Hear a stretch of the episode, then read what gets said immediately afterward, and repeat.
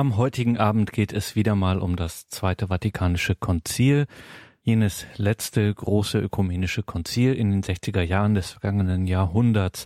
Wir schauen immer mal wieder in die Dokumente dieses Konzils, das so entscheidend auch Weichenstellungen vorgenommen hat für die Kirchengeschichte der letzten Jahrzehnte. Mein Name ist Gregor Dornis. Schön, dass Sie jetzt hier mit dabei sind. Das Zweite Vatikanische Konzil hatte sich selber zum Ziel gesetzt, den überlieferten Glauben für die heutige Zeit in angemessener Weise zu übersetzen, man könnte sagen zu predigen. Es sind sehr viele Dokumente dabei herausgekommen und nicht alle haben denselben Rang, dieselbe Geltung.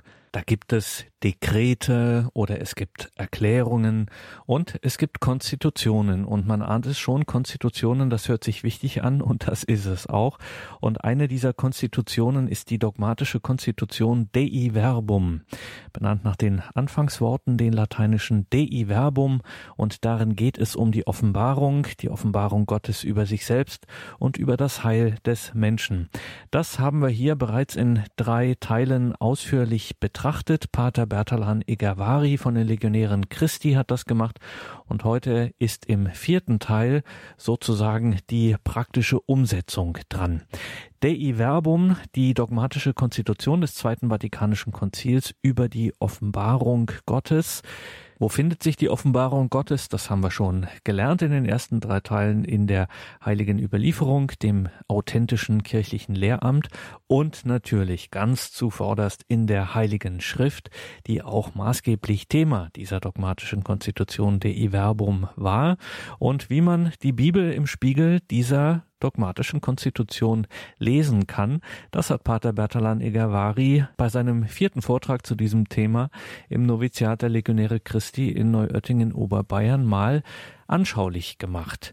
Das von Gott geoffenbarte, so lesen wir ja in Dei Verbum, das von Gott geoffenbarte, das in der Heiligen Schrift enthalten ist und vorliegt, ist unter dem Anhauch des Heiligen Geistes aufgezeichnet worden.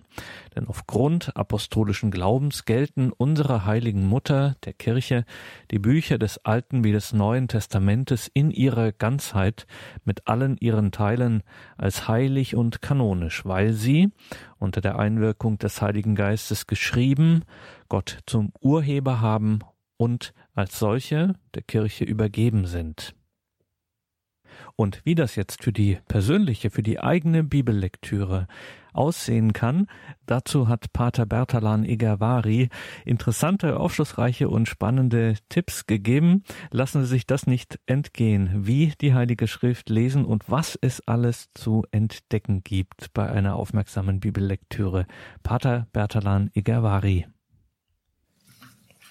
Es gibt eine kleine Einleitung, ein, zwei kleine Beispiele und dann eine, ja, der Hauptteil ist sozusagen eine Betrachtung, eine Bibelauslegung, nennen Sie es wie Sie wollen, in der wir sicher einige Prinzipien wieder, wiederfinden werden, die wir heute erwähnt haben.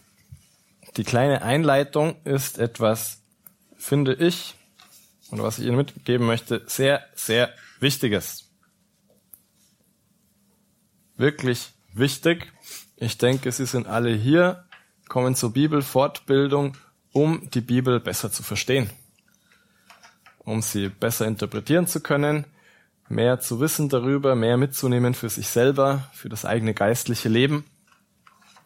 Und ich erinnere mich, ich habe selber auch im Orden oder auch vorher schon immer wieder gesucht, wo finde ich denn gute Bibelinterpretationen oder Auslegungen. Ne? Und auch rumgefragt und es ist schwer bis fast unmöglich, wirklich etwas zu finden, was nicht zu theologisch ist und was wirklich einfach mal schöne Botschaft, Messages rüberbringt. Und was ich Ihnen sagen möchte, wer sich intensiv mit der Bibel beschäftigt, der kann eigentlich alles, was ich in dieser letzten Einheit sagen werde, kann er sich selber erarbeiten. Das ist auch meine Erfahrung, die ich kürzlich wieder erst gemacht habe. Ich musste ähm, Exerzitien vorbereiten Ende letzten Jahres im Herbst und habe mir gedacht, als Thema nehme ich mal die Offenbarung des Johannes. Es ist wenigstens vom Thema her so spannend, dass vielleicht der ein oder andere denkt, Ja, das höre ich mir auch mal an. Offenbarung des Johannes gibt es immer viele spannende Dinge, schwierige Texte, wer weiß, was da alles drinsteckt, Apokalypse, spektakuläre Bilder und so weiter. Und ähm, musste natürlich ein bisschen mehr vorbereiten als sonst für die Exerzitien, mich selber nochmal richtig reinlesen in die Offenbarung hin und her, vor und zurück, verschiedene Stellen zwei, drei, viermal gelesen. Also ich habe mich am Schluss wirklich gut ausgekannt in der Offenbarung des Johannes und plötzlich liest man alles ganz anders. Und das ist nicht, weil ich ein großes, schlaues Buch gelesen habe, das ist nicht, weil ich plötzlich viel mehr darüber weiß. Ich habe mich einfach intensiv mit dem Text beschäftigt und selber gefragt und überlegt und Fragen gestellt.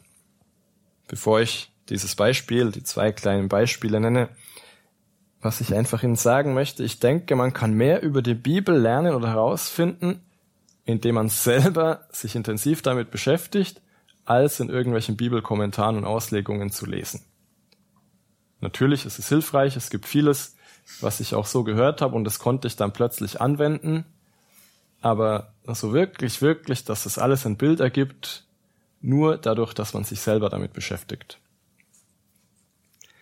Und die ganze Meditation, die wir jetzt gleich noch hören werden, das ist eine Selbstbeschäftigung, wo sicher viele Dinge drinstecken, die ich hier mal ein Detail gehört, da mal ein Detail gelesen und einfach nach Jahren kommt eins zum anderen. Aber das kommt auch nur dadurch eins zum anderen, dass ich mich hingesetzt habe und ich nehme das einfach mal mit ins Gebet. Ich lese das mal, schaue, suche Parallelen hin und her. Sprich, einfach sich mit dem biblischen Text zu beschäftigen, kann einen unwahrscheinlich bereichern. Und das habe ich gemerkt, einfach nur, ich finde es eigentlich ein bisschen blödes Beispiel, aber beim Lesen der Offenbarung stößt man auf alle möglichen Bilder und auf alle möglichen Symbole und mir ist aufgefallen einfach, hm, die sieben Geister Gottes kommen davor. Was sind, wer, was, wie sind die sieben Geister Gottes? Heißt es schon gleich im ersten Kapitel in der Einleitung fast Johannes an die sieben Gemeinden in der Provinz Asien. Gnade sei mit euch und Friede von ihm, der ist und der war und der kommt, und von den sieben Geistern vor seinem Thron und von Jesus Christus. Okay, also Begrüßung, Gnade an euch, sieben Gemeinden in Asien, Gnade von Gott Vater, ja, er, der ist und der war und der kommt, äh, und dann von den sieben Geistern vor seinem Thron und von Jesus Christus. Okay, Gnade von, ähm, ja, ähm, Gott Vater sehe ich ein, wer das ist, ja, verstehe ich. Gnade von Jesus Christus sehe ich ein, verstehe ich. Sieben Geister Gottes, hä? Also äh, wer oder was oder wie soll das sein? Was soll das bedeuten? Zum ersten Mal überliest man das einfach nur, briefliche Einleitung, ja, Gnade sei mit euch nett, okay, wann kommt die Message von dem Buch? Aber wenn man halt intensiv liest, dann fällt einem sowas auch plötzlich auf. Und ich habe dann festgestellt, die sieben Geister Gottes kommen noch zweimal vor in der Offenbarung des Johannes. Einmal im vierten Kapitel. Ähm, das ist dann die, hier die Einheitsübersetzung tituliert, dieses Kapitel mit die einleitende Himmelsvision. Das ist also der Thron von Gott. Und dann stehen unter den Thron 24 Throne und auf den Thronen saßen 24 Älteste in weißen Gewändern und so weiter und so fort. Und von dem Thron gingen Blitze, Stimmen und Donner aus und sieben lodernde Fackeln brannten vor dem Thron, das sind die sieben Geister Gottes.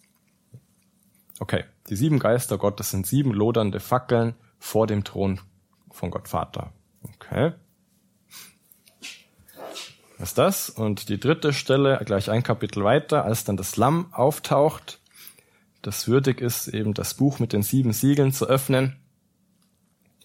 Und dann heißt es über das Lamm, und ich sah zwischen dem Thron und den vier Lebewesen und mitten unter den Ältesten stand ein Lamm. Es sah aus wie geschlachtet und hatte sieben Hörner und sieben Augen. Die Augen sind die sieben Geister Gottes, die über die ganze Erde ausgesandt sind. Jetzt wird's ganz durcheinander. Ja.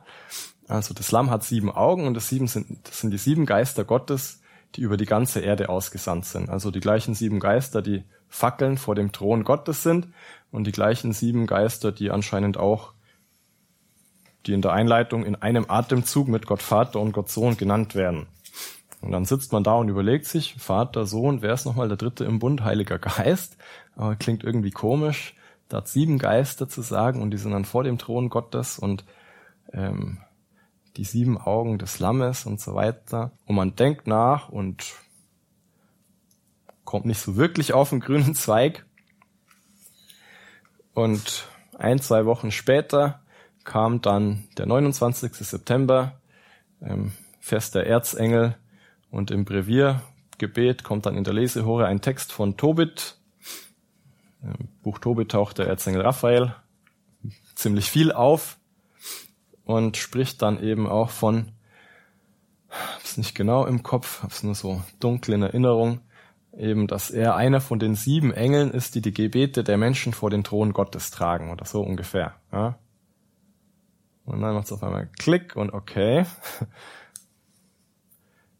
Äh, ich kann mich jetzt nicht genau erinnern, ob der Text aus der Offenbarung auch, der zweite Text da, ne? Jedenfalls hat dann plötzlich alles gepasst und okay, dann müssen anscheinend die sieben Geister Gottes, die sieben Erzengel sein. Ja? Und okay, muss ihnen jetzt nicht unmittelbar einleuchten, ein bisschen mehr Details wahrscheinlich schon. Und dann habe ich aber ruckzuck auf einen Schlag viel über die sieben Erzengel gelernt. Ja? Weil ich jetzt plötzlich weiß, die stehen vor dem Thron Gottes und sind wie brennende Fackeln, die sind diejenigen, die für das Lamm sozusagen sehen und hören, was auf der Erde passiert sind, die auch über die ganze Erde ausgesandt sind. Und plötzlich habe ich ein ganz anderes Bild von den sieben Erzengeln. Ja. Und nicht, weil ich irgendein schlaues Buch gelesen hätte, sondern einfach nur, es kommt eine Textstelle zur anderen, eine dritte dazu, man denkt ein bisschen nach und plötzlich ergibt alles einen Sinn und man weiß was Neues. Ein zweites Beispiel, was vielleicht ein bisschen klarer ist, aber auch ja, ein bisschen so zum Grübeln, zum Nachdenken. Das ist die Bundeslade. In der Bundeslade liest man ja zum ersten Mal im Buch Exodus, als dem Mose aufgetragen wird, er soll dieses Bundeszelt bauen und dann gibt es kapitellange genaue Anweisungen, wie das auszusehen hat und dann nochmal kapitellange genaue äh, Beschreibung, dass Mose das genau Wort für Wort umgesetzt hat. Also über ein Drittel vom Buch Exodus ist einfach nur, wie dieses Bundeszelt auszusehen hat und tatsächlich aussieht. Scheint also recht wichtig zu sein. Und dann ist unter anderem auch die Bundeslade beschrieben, wie die auszusehen hat. Ich lese jetzt nicht das Ganze vor. Sie wissen ja, ähm, ja ungefähr, worum es sich handelt. Nur, dass es eben eine ganz mit Gold überzogene Lade aus Akazienholz ist, viele Details noch angeschrieben und enthält eben ähm, die Bundesurkunde. In die Lade sollst du die Bundesurkunde legen, die ich dir gebe. Noch weitere Beschreibung, wie der, die Abdeckplatte aussehen soll und die Cherubim, die da drauf sind, alles aus Gold. Und die Deckplatte soll oben auf die Lade, in die Lage soll Mose die Bundesurkunde legen. Dort werde ich mich dir zu erkennen geben und dir über der Deckplatte zwischen den beiden Cherubim, die auf der Lade der Bundesurkunde sind, alles sagen, was ich dir für die Israeliten auftragen werde. Also die Bundeslade war seit jeher für die Israeliten auch der Ort, der genau da ist Gott. Also dieses ganze Bundeszelt und da gibt's dann ein Heiligtum und dann nochmal hinterm Vorhang das Allerheiligste und da ist die Bundeslade unter anderem drin. Jedenfalls Ort der Gegenwart Gottes. Und ähm, dann kommt lange Zeit eigentlich nichts Konkretes zur Bundeslade. Sie taucht ab und zu mal auf. Aber dann im Hebräerbrief stehen plötzlich mehr Details zur Bundeslade. Da schreibt nämlich der Autor unter anderem auch, Hebräerbrief Kapitel 9, der erste Bund hatte gottesdienstliche Vorschriften und ein irdisches Heiligtum. Es wurde nämlich ein erstes Zelt errichtet, in dem sich der Leuchter, der Tisch und die heiligen Brote befanden. Dieses Zelt wurde das Heilige genannt.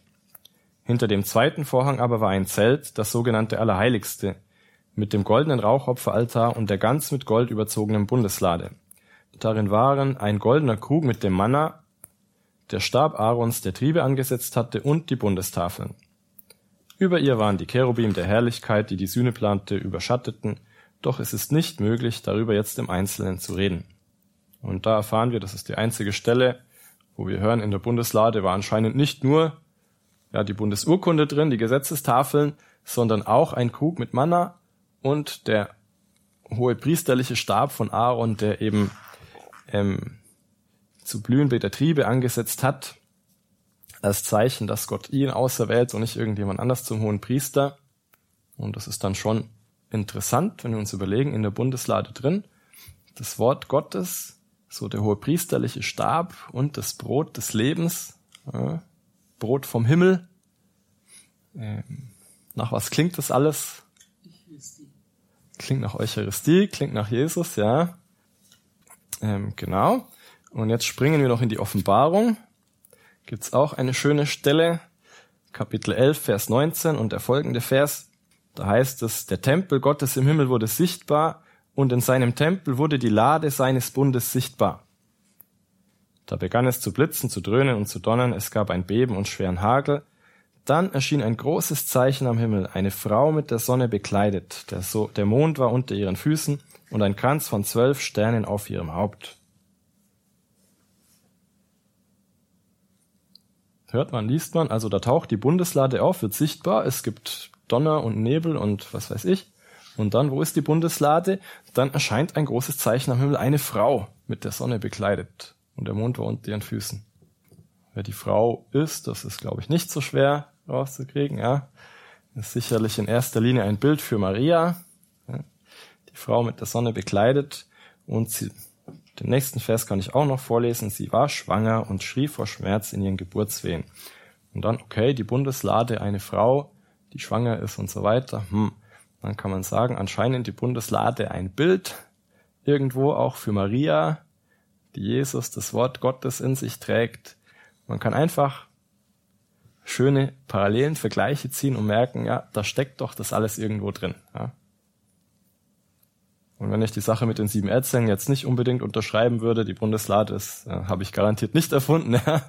Das liest man oft und viel.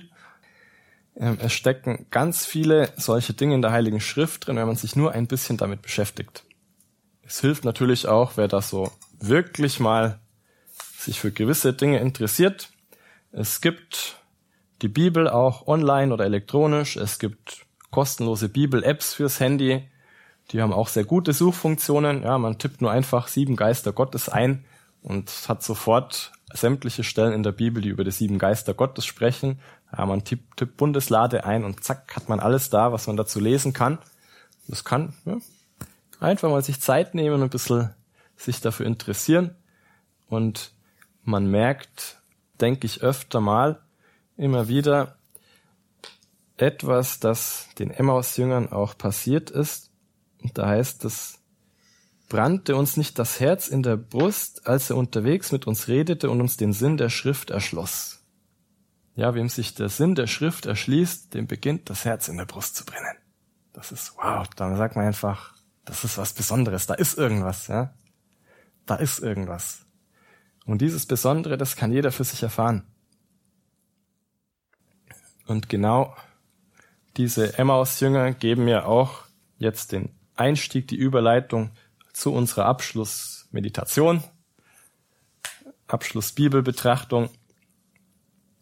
Ein paar Verse vorher heißt es nämlich, Jesus erklärt den Emmaus-Jüngern. Ja, die Emmaus-Jünger sagen gerade, erzählen alles, was passiert ist und Jesus gestorben und die Frauen gingen zum Grab und haben ihn nicht gesehen.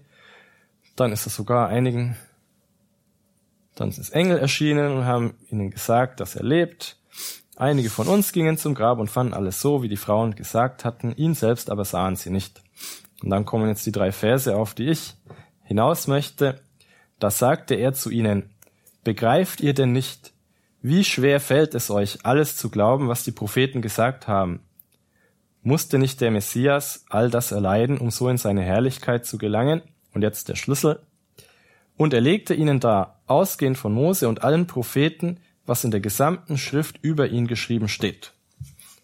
Also Jesus geht aus von Mose und den Propheten und zeigt den beiden, was in der gesamten Schrift über ihn geschrieben steht. Ich weiß nicht, ob Sie sich schon mal die Mühe gemacht haben oder versucht haben, bei Mose oder bei den Propheten zu sehen, was da eigentlich über Jesus steht. Aber ja, die fünf Bücher Mose, äh, man weiß ungefähr, was drin ist. Die Schöpfung und dann so die Urgeschichte sozusagen, Abraham, die äh, Abraham, Isaac, Jakob und dann die zwölf Söhne Jakobs und so weiter. und dann kommt irgendwann Ägypten und der Exodus und der Bund mit Gott und alle möglichen Vorschriften und bis hin zum gelobten Land.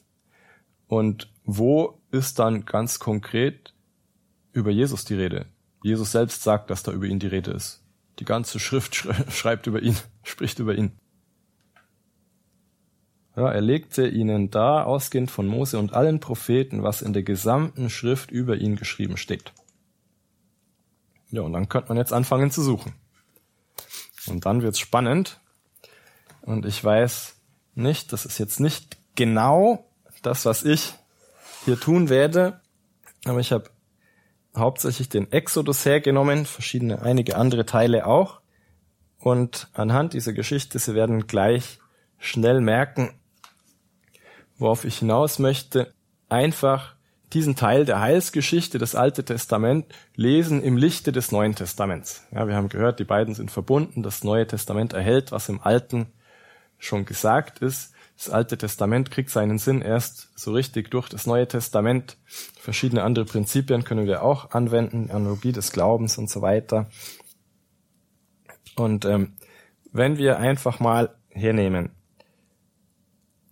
Israel, das Volk Gottes, das auserwählte Volk Gottes, das in Ägypten in der Sklaverei lebt,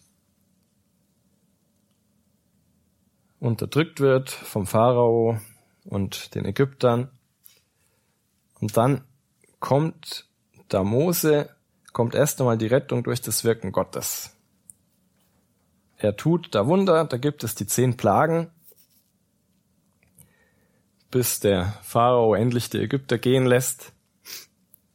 Und dann kommt dieses berühmte Paschamal noch, bevor die Israeliten dann losziehen. Einige Verse von dem äh, passt ja mal, möchte ich Ihnen kurz vorlesen. Kennen das alle. So aber sollt ihr es essen. Eure Hüften gegürtet, Schuhe an den Füßen, den Stab in der Hand.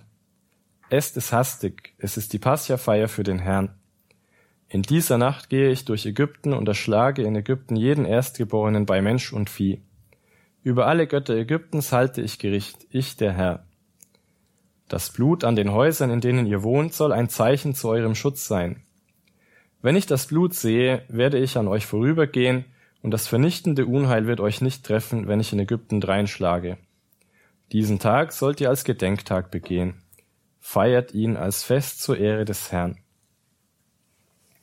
Und dann wissen wir, die Israeliten sind nach dem Pass ja mal direkt losgezogen, weg von Ägypten, mussten fliehen, haben es gerade noch geschafft durch das Rote, äh, Rote Meer, den Ägyptern entkommen. Die Ägypter werden da alle begraben und kommen unter, in, äh, kommen um in den Fluten und Israel zieht hinaus in die neue Freiheit. Und wir kennen all diese Details und überlegen uns jetzt, was Jesus eigentlich gemacht hat.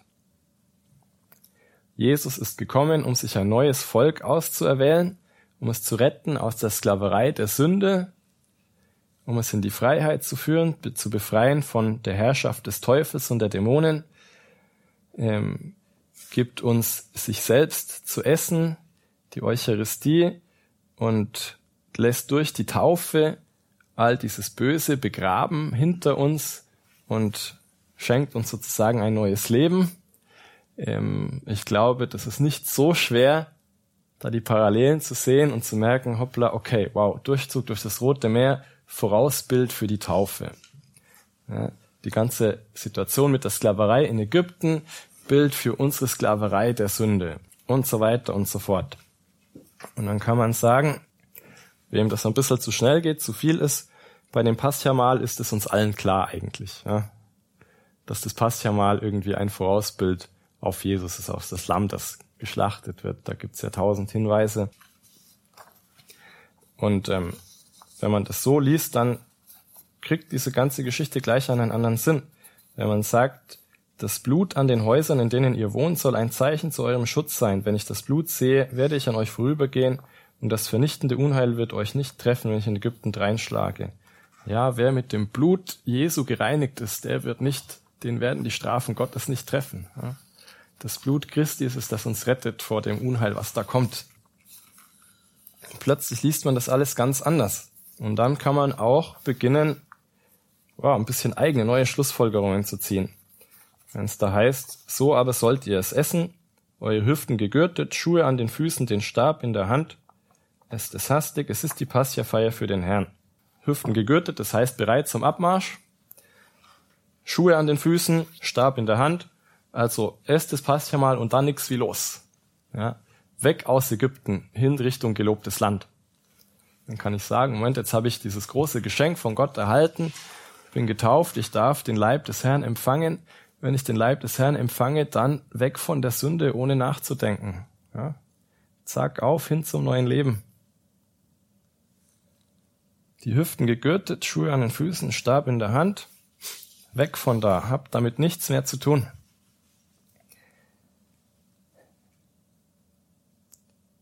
Genau.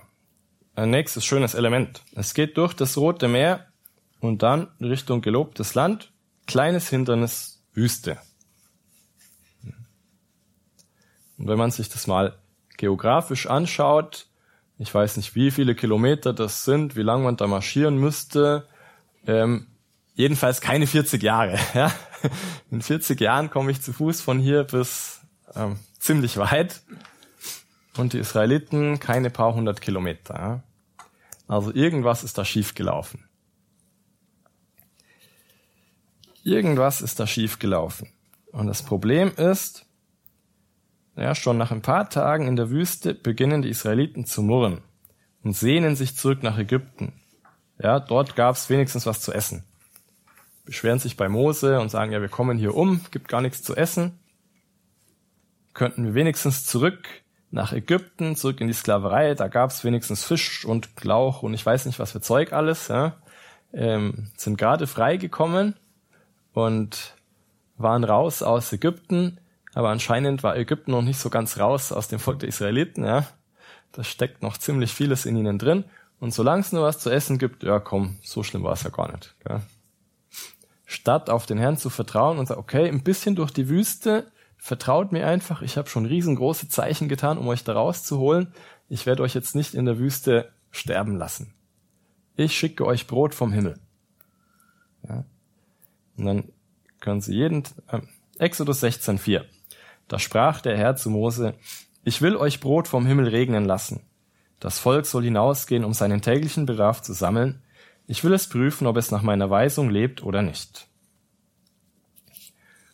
Also der Herr hat eine Lösung parat, gibt in der Wüste nichts zu essen, ich gebe euch was zu essen. Alles, was ihr braucht, findet ihr am Morgen da, braucht bloß einzusammeln und macht euch sonst keine Sorgen. Also Brot vom Himmel als tägliche Speise und gleich noch dieser Anhang da dran, ich will das Volk prüfen, ob es nach meiner Weisung lebt oder nicht. Also ihr kriegt die Stärkung, ihr könnt durch die Wüste kommen, lebt dazu bitte so, wie ich es euch vorschlage. Ja, wenn ihr durch die Wüste wollt, haltet euch an meine Weisung. Also der Weg zum gelobten Land führt am besten, schnellsten, direktesten, indem man die Gebote Gottes erfüllt. Und wenn man das nicht tut, dann kann der Weg durch die Wüste eben sehr lang werden. Und so gesehen sind dann auch die Gebote keine Einschränkung von Gott, ja, ihr dürft das und das und das nicht tun, du sollst nicht töten, du sollst nicht die Ehe brechen, du sollst nicht irgendwas, ja, sondern die sind der Wegweiser zum gelobten Land. Wie unser Navi, das uns einfach stellt ein von A nach B, schnellste Route und dann zeigt es uns, wie man da am besten hinkommt. Und jetzt, wenn ich sage, ich möchte von München nach Hamburg fahren, ähm, Navi schlägt uns vor über, keine Ahnung, A7 irgendwie rauf und ja, was auch immer. Äh, ich kann natürlich sagen, ja, die A7 quält man nicht. Das ist alles viel zu anstrengend. Ich möchte lieber über Moskau fahren. Ich habe gehört, das soll schön sein. Und dann sehe ich auch noch ein bisschen was von der Welt und ähm, komme noch früh genug in Hamburg an. Und die Abzweigung da vorne gefällt mir überhaupt nicht. Die andere Straße ist viel größer und mit Licht. Und überhaupt, wieso soll ich mir immer vom Navi vorschreiben lassen, was ich zu tun und zu lassen habe? Ich bin ein freier Mensch. Ich kann fahren, wohin ich will. Und dann kann ich von München nach Hamburg plötzlich Jahre brauchen statt ein paar Stunden. Es ist nicht, weil das Navi uns einschränken möchte und es so gemein ist, dass es uns Regeln und Vorschriften gibt. Es zeigt uns einfach den schnellsten Weg. Und der Herr gibt hier den Israeliten alles, was sie brauchen, um ins das gelobte Land zu erreichen und sagt ihnen, aber bitte, ja, ich prüfe euch, lebt, ob ihr wirklich nach meiner Weisung lebt oder nicht. Wenn ihr danach lebt, wird alles wunderbar laufen für euch. Wenn nicht, halt schwierig. Und wir wissen alle, was passiert ist. Hat dann noch ein paar Jährchen gedauert, bis das Volk da angekommen ist. Es gibt, Entschuldigung, noch verschiedene andere Elemente im Exodus. Da taucht plötzlich ein Felsen aus, auf, auf den Mose schlagen soll und dann fließt da Wasser heraus. Ja, es gibt dort nicht nur kein Essen, auch nichts zu trinken in der Wüste. Ähm, da ist es, das ist Exodus 17, Verse 4 bis 6. Mose schrie zum Herrn, was soll ich mit diesem Volk anfangen? Es fehlt nur wenig und sie steinigen mich. Der Herr antwortete Mose, Geh am Volk vorbei und nimm einige von den Ältesten Israels mit. Nimm auch den Stab in die Hand, mit dem du auf den Nil geschlagen hast, und geh. Dort drüben auf dem Felsen am Horeb werde ich vor dir stehen. Dann schlag an den Felsen. Es wird Wasser herauskommen, und das Volk kann trinken. Das tat Mose vor den Augen der Ältesten Israels. Wenn er in Bayern gewesen wäre, dann wäre natürlich Bier aus dem Felsen geflossen und kein Wasser. Ja aber in dem Moment war wahrscheinlich auch Wasser passender. Nein, es geht darum, schon wieder Mose, der fast gesteinigt wird vom Volk. Die Israeliten sind nur am sich beschweren, ja. statt zu sagen, okay, der Herr hat uns befreit, führt uns ins gelobte Land. Nur das schwierig und nur das schwierig und nur das ein Problem und das andere ein Problem. Und der Herr hat wieder mal eine Lösung parat. Wasser gibt's auch. Wasser, das aus dem Felsen fließt. Und zum Felsen mit Wasser fällt uns vielleicht auch ein bisschen was ein, ähm, wenn wir das Neue Testament ein bisschen kennen. Ähm, da gibt's einerseits den Stein, der zum Eckstein wird. Aus meinem Innern werden Ströme lebendigen Wassers fließen oder ich gebe dir Wasser zu trinken, von dem du nie mehr Durst haben wirst und so weiter. Und ähm, kann jeder für sich entscheiden, wie er das sehen möchte, auslegen möchte ob da nicht plötzlich doch Christus und der Heilige Geist auftauchen, ja. Mitten im Exodus so als komisches Bild, wo man eigentlich erstmal gar nicht drauf kommt. Aber wenn man weiß, Moment, Jesus selber sagt, die ganzen Bücher da der Bibel sind voll mit Anspielungen auf mich, die schreiben alle über mich. Hm. Exodus 17, Vers 8. Da folgt dann gleich der Kampf gegen die Amalekiter. Also eins der Völker, die sich sozusagen den Israeliten in den Weg stellen, um Israel, um das gelobte Land in Besitz zu nehmen.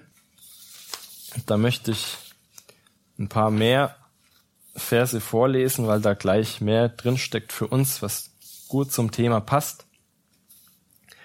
Und zwar heißt es, als Amalek kam und in Rephidim den Kampf mit Israel suchte, sagte Mose zu Josua, Wähl uns Männer aus und zieh in den Kampf gegen Amalek. Ich selbst werde mich morgen auf den Gipfel des Hügels stellen und den Gottesstab mitnehmen. Josua tat, was ihm Mose aufgetragen hatte und kämpfte gegen Amalek, während Mose, Aaron und Hur auf den Gipfel des Hügels stiegen. Solange Mose seine Hand erhoben hielt, war Israel stärker. So oft er aber die Hand sinken ließ, war Amalek stärker. Als dem Mose die Hände schwer wurden, holten sie einen Steinbrocken, schoben ihn unter Mose und er setzte sich darauf.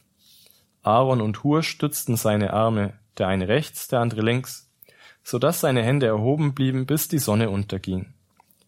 So besiegte Josua mit scharfem Schwert Amalek und sein Heer.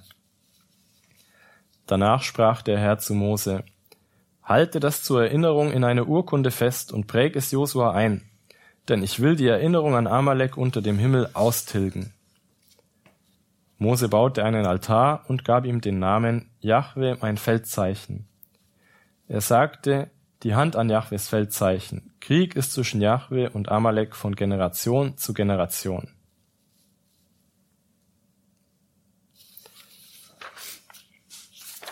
Ich habe bis hierher gelesen, weil einerseits auch auftaucht, was ich schon erwähnt habe, im Alten Testament, diese scheinbare, ja, scheinbar ist Gott da noch ein bisschen anders. Ja, da sagt er, die Erinnerung an Amalek soll unter dem Himmel ausgetilgt werden. Und Mose geht und sagt, es ist Krieg zwischen dem Herrn und Amalek von Generation zu Generation. Das ist das eine. Ja, nur so als kleines Faktum im Hintergrund. Und aber zunächst einmal zum Anfang der Geschichte. Israel muss kämpfen und ganz lustig, wenn man in den Kampf zieht, normalerweise denkt man sich, wer gewinnt wohl? Der mit den besseren Waffen, der in der Überzahl, der bessere Kämpfer hat, die bessere Strategie hat.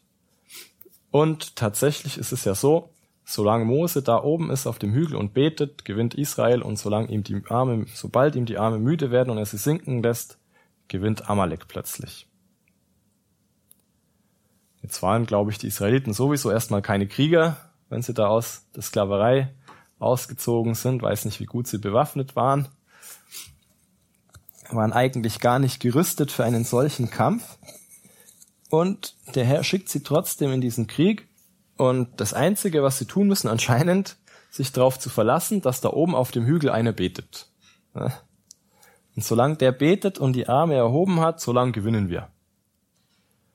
Wenn der schlapp macht oder wenn der aufhört zu beten, dann ist es aus mit uns. Rein menschlich völlig unlogisch. Rein menschlich brauche ich da gar nicht anfangen. Irgendwas ist da total verkehrt. Und das ist aber scheinbar die Logik Gottes, dass da immer noch etwas im Hintergrund ist, was noch wichtiger ist, etwas, was man beachten muss. Schön auch dieses Bild von Mose, der dann irgendwann, als er müde wird, auf dem Steinbrocken sitzt und der eine hält seinen rechten Arm und der andere hält seinen linken Arm und dann betet der so fast in Kreuzform, könnte man sagen. Wir haben ja auch vorhin erwähnt, Mose ein Vorbild, ein Vorausbild für Jesus. Und jetzt ist es auch wieder nicht so schwer, eine Parallele zu Jesus herzustellen und zu sagen, gut, wenn wir als Volk Gottes in den geistlichen Kampf ziehen müssen gegen die Feinde, die uns vom gelobten Land fernhalten wollen. Egal wie gut wir bewaffnet ausgerüstet sind, wir haben einen, der für uns eintritt. Ja. Wir haben den Erlöser, der vor Gott für uns eintritt, der für uns betet, und solange er dabei ist, kann nichts schiefgehen. Da brauche ich kein großes Talent zum Kampf zu haben, brauche ich nicht ausgebildet zu sein, nicht ausgerüstet zu sein. Solange der da oben für mich betet, werde ich siegen. Der Sieg ist uns gewiss. Und wir haben Jesus, der für uns eintritt, und im geistlichen Kampf ist uns der Sieg gewiss. Früher oder später, der Kampf tobt mal hin, mal her, dauert eine Weile, aber solange ich nur vertraue, solange ich mich einsetze, obwohl ich überhaupt kein Krieger bin, obwohl ich nicht mal Waffen habe. Auf geht's. Der Herr ist da. Das eine. Also, wir brauchen, denke ich, keine Angst haben. Gott führt uns und siegt für uns. Wir müssen nur uns auf den Kampf einlassen. Ja, es gibt noch mehr zu diesem Text zu sagen, aber ich möchte ein bisschen weitergehen auffällig auch, wenn es dann um verschiedene Gebote und Vorschriften geht im Exodus. Da heißt es öfter mal, wer dies und jenes tut, soll mit dem Tod bestraft werden. Zum Beispiel, wer am Sabbat Manna sammelt. Ja. Jeden Tag darf man Manna sammeln und plötzlich einmal darf man Vorrat für zwei Tage, weil am Sabbat soll man nicht arbeiten. Und dann ist auch der einzige Tag, an dem das Manna nicht schlecht wird bis zum nächsten Morgen. Und deswegen, und wer eben doch am Sabbat Manna sammelt, der soll mit dem Tod bestraft werden. Aber das hat für uns auch eine wichtige Botschaft, eine wichtige Message. Und zwar nicht die, dass Gott grausam ist und uns mit dem Tod bestrafen möchte. Sondern die, dass eben wer sich nicht an die Gebote Gottes hält, das bringt uns den seelischen Tod. Nicht, dass Gott uns bestrafen will, aber das sind die Folgen der Sünde. Folge der Sünde ist der seelische Tod, der Tod der Seele. Und es ist gut, wenn wir dieses Bewusstsein vom Wesen und der Bedeutung der Sünde haben als größtes Übel für uns Menschen. Und das wird, denke ich, auch im Alten Testament unter anderem dadurch ausgedrückt, dass viele dieser Gebote und Verbote, wenn man sich nicht an die hält, plötzlich mit dem Tod bestraft wird. Also ich glaube nicht, dass das zu unserem Prinzip der Einheit der ganzen Schrift zusammenpasst, wo wir sagen, letztlich läuft alles darauf hinaus, dass Gott ein barmherziger, guter Gott ist, der nur das Heil für uns möchte und plötzlich will er uns halt ständig mit dem Tod bestrafen, wenn wir nur irgendeine Kleinigkeit falsch machen. Da sagt uns dieses Prinzip, was wir eben heute schon besprochen haben, ähm, ja, fang jetzt nicht an, irgendwas umzuinterpretieren und Gott ist eben doch ein bisschen grausam auch. Ja, schau, wie das Ganze doch zusammenpasst zu der ganzen einheitlichen Botschaft der Schrift. Und dann münzen wir das ein bisschen um auf das innere Leben und plötzlich bekommt alles einen ganz anderen Sinn.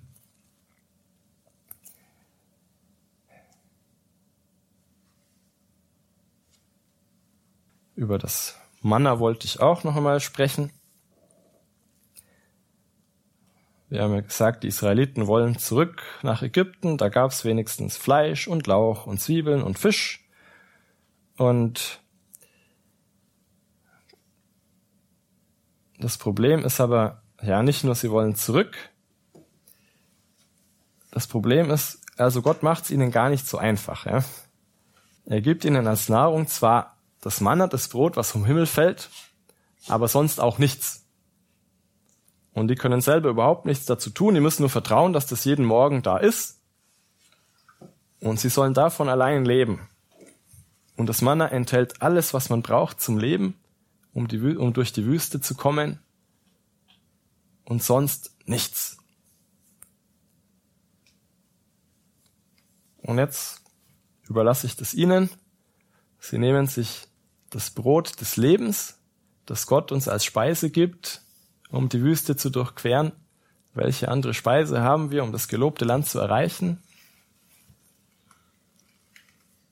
In der Eucharistie ist alles enthalten, ja. Alles, was wir brauchen.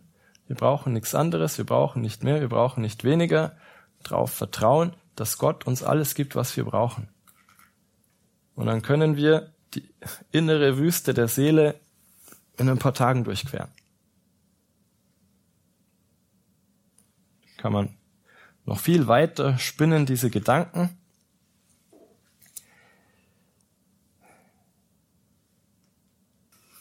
Ich habe noch mehr vorbereitet, aber ich denke eigentlich, das soll uns genügen für heute. Diese kleine Bibelbetrachtung, Auslegung als Beispiel dafür, wie das Alte und das Neue Testament zusammenspielen, wie wir mit ein, zwei kleinen Prinzipien auch sicherlich sagen können, ja, der Gott des Alten Testaments ist kein grausamer Gott oder sowas, der jetzt irgendwas Schreckliches mit uns Menschen vorhat, sondern das muss irgendwie anders gemeint sein, was im Alten Testament steht. Und wenn das alles von Gott eingegeben ist, alles seinen Sinn hat, worin könnte dieser Sinn liegen? Und so kann jeder für sich selber lesen, nachdenken, sich erarbeiten, was da alles in der Heiligen Schrift drinsteckt. Und ich denke, das sind wirklich schöne, wirklich spannende, faszinierende Dinge. Wenn man sich darauf einlässt, wenn man sich damit beschäftigt, dann wird man wirklich bereichert. Man beginnt sich dafür zu begeistern. Da bin ich zum Glück ein gutes Beispiel dafür. Ich bin von Natur aus, von Haus aus kein Mensch, der schnell begeistert ist. Im Gegenteil, ich war vielleicht fünfmal im Leben begeistert. ist nicht so einfach, dass ich einmal total enthusiastisch werde oder so. Aber ganz sicher, wenn man da so die Heilige Schrift liest und plötzlich neue Zusammenhänge erkennt, das ist was Besonderes. Ja. Das ist einfach was Besonderes. Und deswegen auch die Einladung an Sie. Nehmen Sie das einfach mal in Angriff. Sie haben auch genug gute Gründe bekommen dafür, dass die Heilige Schrift wirklich wertvoll ist, dass es sich lohnt, darin zu lesen, sie zu studieren, dass die Kirche die Schrift schon seit jeher ebenso verehrt hat wie den Leib des Herrn.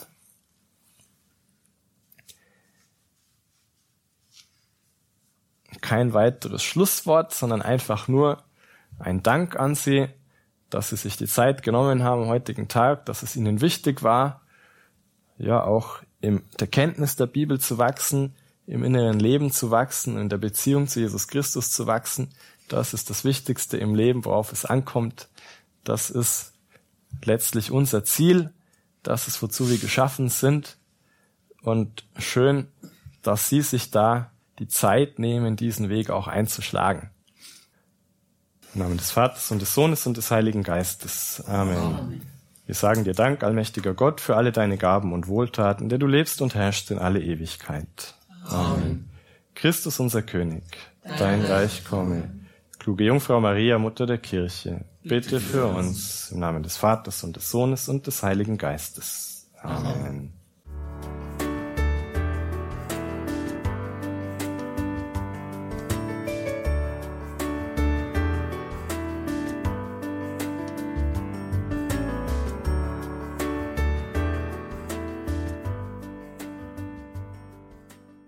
Die Heilige Schrift im Leben der Kirche das ist Kapitel 6. Damit schließt das Dokument Dei Verbum und um dieses Dokument Dei Verbum, die dogmatische Konstitution des Zweiten Vatikanischen Konzils über die Offenbarung Gottes, das war heute Thema des letzten von vier Vorträgen mit Pater Bertalan Egervari gehalten hat. Pater Bertalan Egervari diese Vorträge im Noviziat der Legionäre Christi in Neuötting in Oberbayern.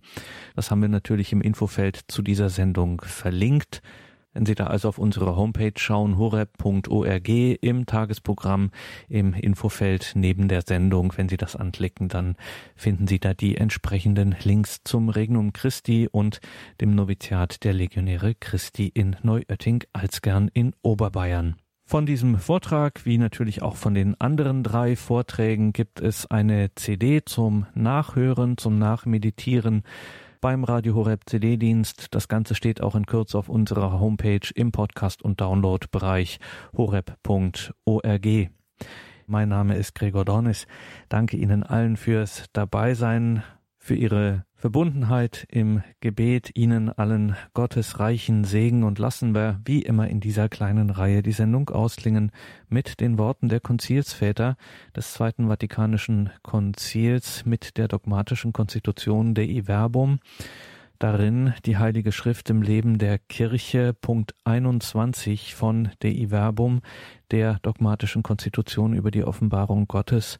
Da sagen die Konzilsväter, die Kirche hat die Heiligen Schriften immer verehrt, wie den Herrenleib selbst, weil sie, vor allem in der Heiligen Liturgie, vom Tisch des Wortes Gottes wie des Leibes Christi ohne Unterlass das Brot des Lebens nimmt und den Gläubigen reicht.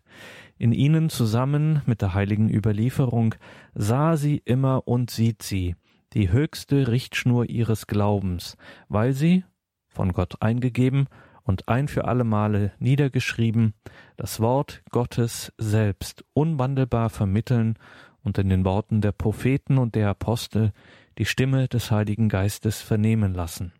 Wie die christliche Religion selbst, so muss auch jede kirchliche Verkündigung sich von der Heiligen Schrift nähren und sich an ihr orientieren.